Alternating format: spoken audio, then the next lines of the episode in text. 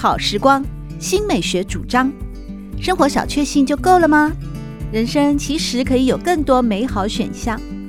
文学奖得主、专栏作家、资深媒体人朱国珍在《真正好时光》节目里与您分享美好生活。让我们打开心灵的扉页，享受真正好时光。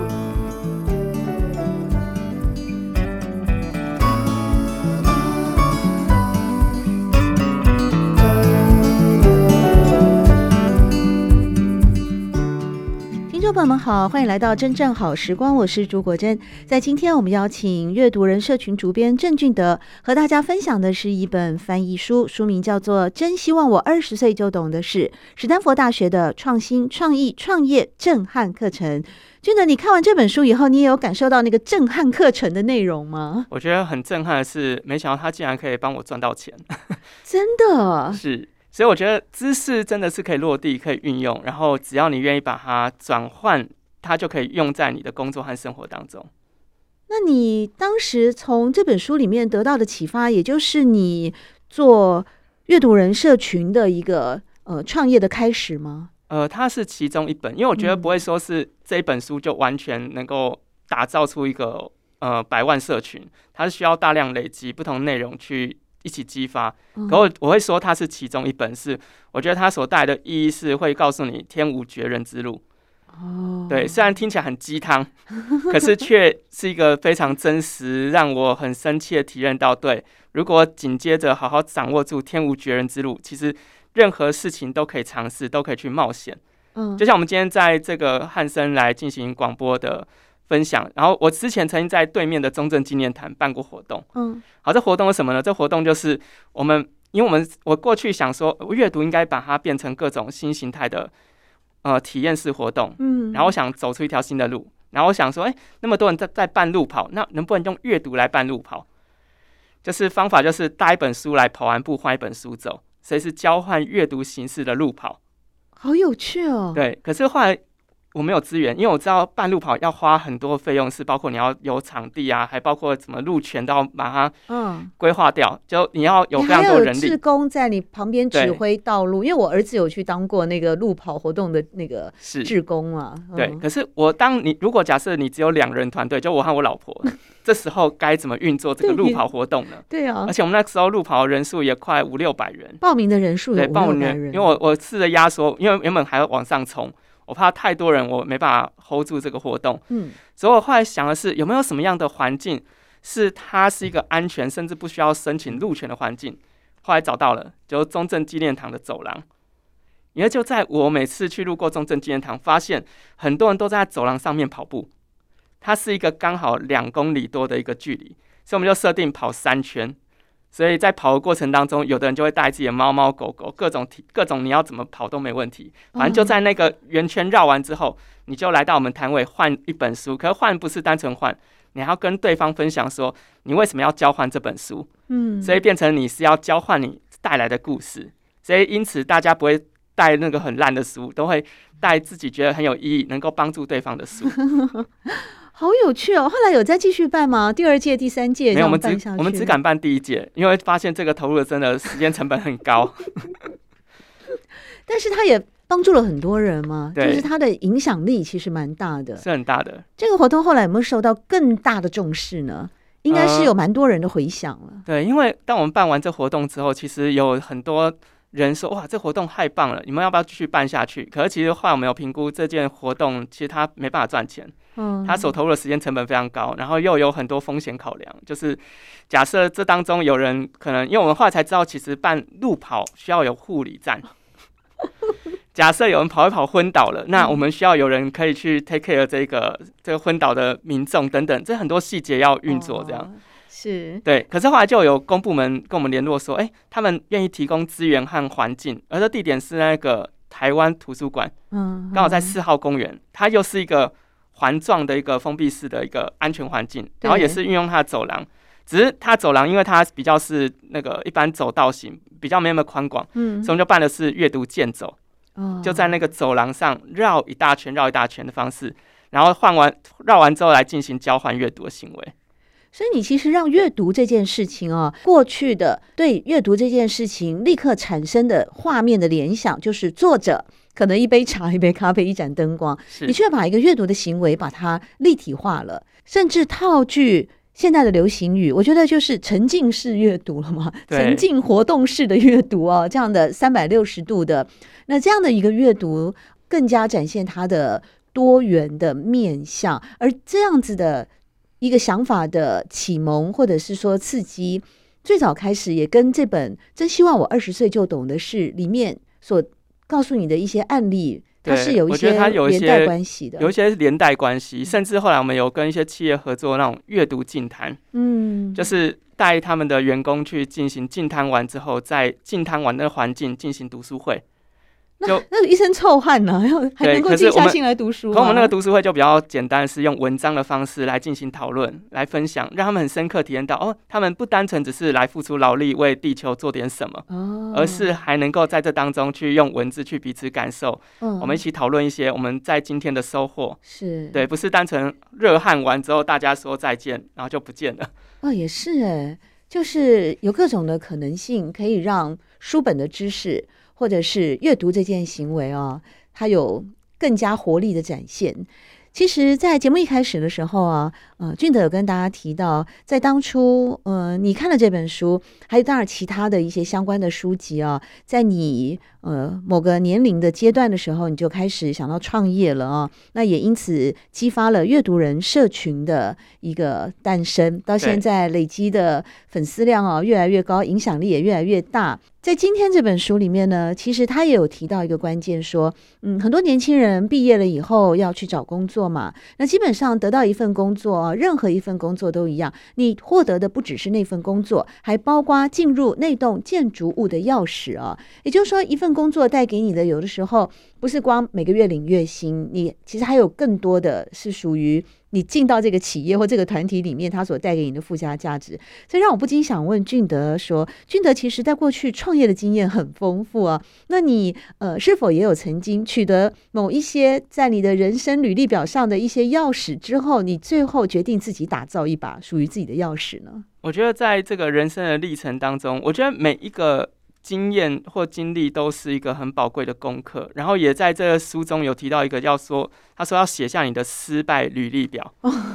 这个失败履历表就是不断的在记录你生命当中所有的曾经经历过的低潮，而这低潮它都是一个机会或礼物，它也是一个提醒，告诉你不要重蹈覆辙。然后像我现在创业到现在十五年，然后我中间做过七个不一样的题目过。然后每个题目有的成功，可是说成功也不算成功，因为他没有赚到多少钱，我就决定要停掉。然后有的就直接很明确的失败。然后直到阅读人这个，我觉得后来找到好像似乎是人生的使命的主题的时候，我才决定好，我要用它做一个主要的一个终身的一个目标的创业题目。嗯，然后当然延伸可能会有其他的跨领域的合作形式发展。嗯，对，可是会以阅读人作为一个主体来尝试。所以在书中提到说，我们职场中会有失败，在学业中会有失败，个人会有失败，可是所有学习都从失败而来，这些都是特别的礼物。所以我很感恩我在创业历程没有一开始就成功，而是一开始从没有什么钱到慢慢的累积第一桶金，然后第一桶金又被烧完，然后延伸又累积了第二桶金的陆续的这个起起伏伏的过程，对，都是礼物。那究竟什么时候才要罢手呢？因为书中有提到像什么沉没成本啊，是，他也引用了一个组织行为专家罗伯苏顿有一本著作叫做《拒绝混蛋守则》哦，他描述了一个叫做达文西守则，就是你如果发现工作不对劲的时候，你就应该离开这种不适合的工作。呃，也就是说，你在做决定的时候，不应该考虑过去你所花费的时间啦、啊、呃、情感啦、认同那些叫沉没成本啊。但是呢，一般人啊，其实还是会为了投入太多而无法放弃症候群啊，会有这样子的一种处境而显得两难呢。那你个人的创业经验当中，你刚刚有提到有一些你就直接面对它失败了，有一些你就决定放弃了，要怎么面对呢？我自己都会设一个时间，然后同时会有一桶金来预备这个创业题目。那这个时间我预设是半年，如果半年内没有任何的订单，没有任何营收。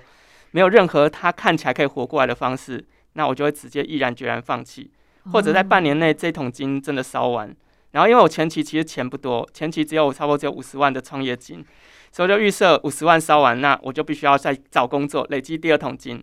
虽然我自己在前期的工作已经累积了可能一百多万，可是我不会全部压在同一个题目上面。我觉得，当你结婚后，你还是会有家庭的责任要去照顾，所以我必须要有一个安家基金在自己的责任上面，然后延伸自己的梦想是用另外一笔基金来运作这个题目，所以我就用这种方式来不断循环。后来没想到竟然可以活过十五年的时间。所以，就像书里面讲的说，有的时候也要享受人生的意外旅程啊，去找到自己兴趣、能力和市场需求的交集。所以你刚好也就是嗯，不断尝试找到一个新的机会。所以我做过电商，然后做过行销，做过各种领域的创业，都是累积和经验。然后做过之后才知道，有些领域它没有想象中的这么容易。像什么？像电商。哦，电子商务，大家会想说，哦，电子商务就在网络上卖东西，很单纯。可是其实它当中有很多物流啊、客服沟通啊，然后平台啊那些管理的，有非常非常复杂。然后算下来，可能你的毛利率只有十趴、二十趴。很多人想说，哎，电子商务应该有五十趴以上吧？没有，它很少。对，有时候更少。现在广告或广告压力太大，有时候甚至压到剩五趴左右。我看到有人五趴还在做，就很辛苦。而且太多人都去做了嘛？对，太多人做了，因为这个很多人总认为，哎，电子商务是趋势，然后也因此有很多人教学大家说，你应该跳进这个领域去网络卖东西。嗯，好，那因为卖东西又变成一个红海市场，大家都互相杀价。对呀，对呀，这个时候似乎就有部分就违背了今天介绍的这本书里面的某种创新创意。虽然他在创业，但显然他已经走了很多人都走过的这条路了嘛。在一个创意或者是创新的部分啊，显然就比较是拾人牙慧了。是，但无论如何，嗯，你今天有对一件事情的热情，同时呢又具备这方面的才华，像书里面也有举几个例子啊。嗯，有的时候光有热情也是不够的嘛。你就像你如果想成为篮球明星，你很喜欢打篮球，但身高不够啊。对，还是要有一定的天。基本的天赋或专业，对基本的条件哦。那今天假如说万事俱足啊，因缘际会，像今天我们邀请的阅读人社群主编郑俊德一样啊，在历经数次的创业之后，成功经营了这个阅读人的社群网站，阅读的力量不断的传播到我们的社会大众，也引起了很多的共鸣哦。我相信你这段过程应该是越努力就会越幸运吗？呃，我在十八岁那年生了一场疾病之后，我那时候就立定心智要让自己成为 Yes Man，因为刚好那时候有一部电影出来。Yes Man 是 Yes Man，就是我只能说 Yes，遇到事情先说 Yes。那是好好先生的概念吗？对，他叫好好先生，可是他不并不是烂好人，他是对机会来到你面前的时候说好。嗯，所以在过过往过程当中，我没有演讲机会的时候，当有人说，哎，你要不要演讲？我只能先说好，尽管我没有演讲过。我强迫自己要做这件事，然后有人邀请我说：“哎，那个你要不要写个稿？”然后我没有写过，没有写过这类稿件，或没有读过这类书，我也我也先练习说好，然后在说好之后，再开始抱着头头烧，然后紧接着很短时间内逼自己拥有这样的能力。可是我发现这是一个很特别的礼物，是人是可以被逼出来的。人的潜能是可以被激发的，对，人的潜能是被激发，而且当你在。答应别人或同意他人之后，嗯，那个如果你没有做到，那个内心的愧疚感会逼着你一直往前走。哦，对，我会发现这是一个很特别的礼物。可是这也是我自己生命，呃，生了一场疾病之后，那个很大的提醒，让我深刻体验到，原来生命是这么短暂。在这么短暂当中，我能否用短暂时间当中激发可能各种可能性，无限性。所以你认同在这本书里面有提到说，像柠檬汁变直升机啊，到底是运气、机会还是幸运呢？因为这个世界充满着各式各样的门啊，似乎都会有不同的打开一扇门，迎向不同风景的机会。然而，幸运的人究竟有哪些特质呢？我觉得在书中提到运气、机会要幸运啊。他说，运气是发生在你生命中的事，就是你原生家庭。你的原生家庭的背景给你的资源是你的运气来源。假如如果你一开始运气不好，你的原生家庭很糟，那当然你可能前期要投入非常多努力，甚至你可能还要紧握的各种机会来，你要赶快抓住。可是如果你本身家里原生原原生家庭非常好，这机会从你面前过，你会觉得，哎、欸，那个我家更好，更不需要把握机会。所以我觉得在不同条件下，每一个人他面对的课题会不太一样。所以当有运气、有机会，那紧接幸运是什么呢？幸运就是你在寻找机会和创造机会过程当中得到的，所以是你的行为之后。带来的一个新的结果，所以才会慢慢的有更多的好运出现。嗯，所以一个好运的人，他其实是透过行动而来的人。嗯，就他可能做了十件事，当然可能当中有失败，可能失败八件，可是其中两件很棒，那当然就可以带来很大的影响力。就如同我们刚刚前前一个单元提到说，哎，就像出书一样。一百一百万本书当中，可能只有几本书是大卖，可是光靠那几本大卖就可以养活一个出版社，嗯，或养活更多创作者。嗯哼。最后我们来谈哦，其实真希望我二十岁就懂的诗里面，他也有告诉我们一些方法。比方说呢，呃，作者曾经就为学生设计了一项练习，这个练习的名称叫做专业幸福设计。如果你想达成目标，关键在于前进。呃，有些人会很乐意突破自己目前技能的限制，也很乐意冒险来尝试一些新的事物。但有些人似乎就会呃原地踏步。嗯，那你觉得这个专业幸福设计，嗯，是否也很适用于我们现在对于年轻人也好，或者说您过去刚才的生命的经验和大家分享的一些过往，成为 Yes 先生的对 Yes Man、呃、对 Yes Man 的这个呃起源，呃以及我们。嗯，就是好像高龄的长者啊，或者他们在退休以后啊，那他们要如何可以让自己的生活，嗯，跟过去不一样的那样固定的上下班之后，也能够有一些新的呃幸福的设计呢？我觉得在书中他提出一个反思和课题，是他可以透过这些问题来不断的反刍提问自己说。我真正的核心价值是什么？我优先事项是什么？我最强大技能是什么？以及什么事情会让我产生动力，还有激励感？以及我现在短期目标、长期目标，我想要做的梦想是什么？我觉得透过这些问题的提问和反思，会带着我们不断的往前。因为一个人有目标，就能够使我们在这个前进路程当中不会迷茫，因为我们知道我们要往哪里去。所以我觉得这本书真希望二十岁就懂的是，它其实有点像是一个。人生的指引工具，指引我们往我们的目标前进。然后，当然这过程当中需要一些工具，书中都有一些工具和思维，还有观点。虽然听起来有些内容有点鸡汤文，非常正向，可是这个正向的思维的确也是，如果你要创业过程需要具备的。对，特别是呢，这本书透过了许多的。真实案例哦，提供给读者们，不管你是二十岁、三十岁、四十岁，或是五十岁，也无论你是社会新鲜人，或是走向未来的人，都能够帮助我们对人生、工作改变转念，同时也看出自己周遭的各种机会，并且带来无穷的可能性。感谢阅读人社群的主编郑俊德今天来到节目里面和我们大家分享，也导读了这本好书。谢谢俊德，谢谢老师，谢谢大家。